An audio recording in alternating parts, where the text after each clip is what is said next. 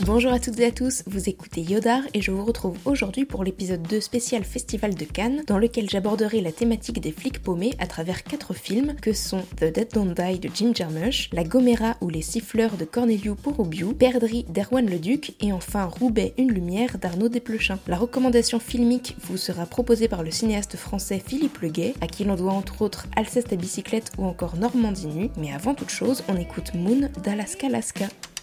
Vous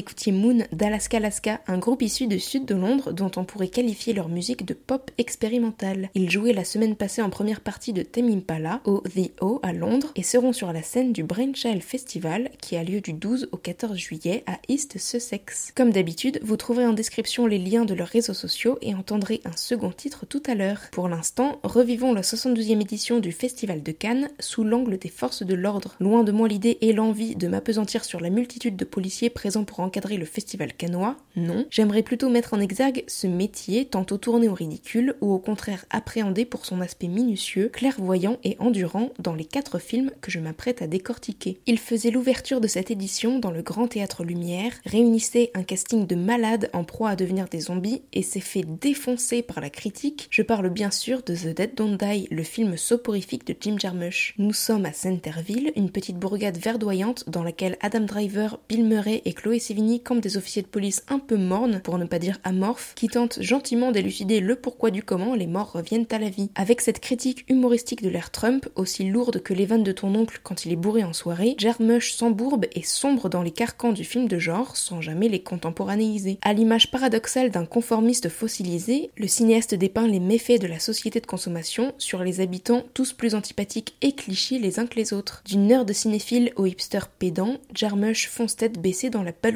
et l'absurde vacillant, décaparé d'une démarche robotisée, Tilda Swinton munie d'un sabre. Ce n'est pas un zombie, mais un inspecteur de police roumain corrompu par des trafiquants de drogue. Son nom est Christy et il est le personnage principal des Siffleurs, une comédie policière signée Corneliu Porubiu qui était en sélection officielle. Menée par le bout du nez par la charmante et féline Gilda, interprétée par Catherine Marlon, Christy, campée par Vlad Ivanov, se fait embarquer sur une île des Canaries pour y apprendre le silbo, une langue que l'on siffle et qui ressemble à s'y méprendre à un chant d'oiseau exotique. Une fois le niveau B2 obtenu, Christy pourra ainsi communiquer avec un mafieux en tôle et récupérer le jackpot planqué par celui-ci dans un édredon, puisque le mec en question travaillait dans une usine de matelas. Jusque-là tout va bien, l'élève apprend vite et malgré les nombreux coups de pression, s'attelle à sa tâche. Mais, car il faut bien un mais, Christy est soupçonné par ses collègues policiers et son petit cœur vacille pour la belle Gilda. Entre la mise en abîme des taupes suspicieuses où on finit par perdre le fil de qui surveille qui et les clins d'œil de cinéphiles parfois un peu trop appuyés, comme par exemple un remake de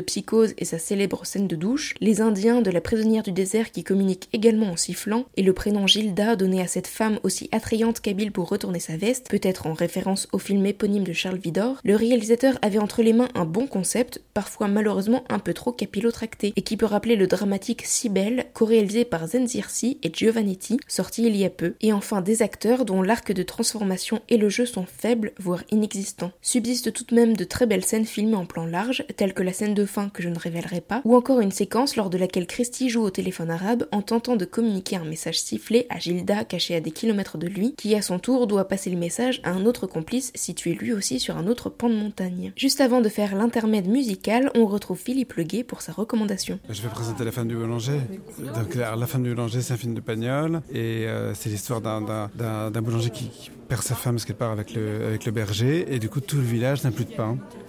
Et pour qu'ils aient du pain, il faut que la femme revienne. Et donc, c'est ça le rapport avec mon film, c'est que c'est un collectif qui est déréglé. Et pour que de nouveau le, village retrouve sa cohésion, ils vont être obligés de se, réunir et trouver la femme du boulanger et avoir du pain et tous ensemble.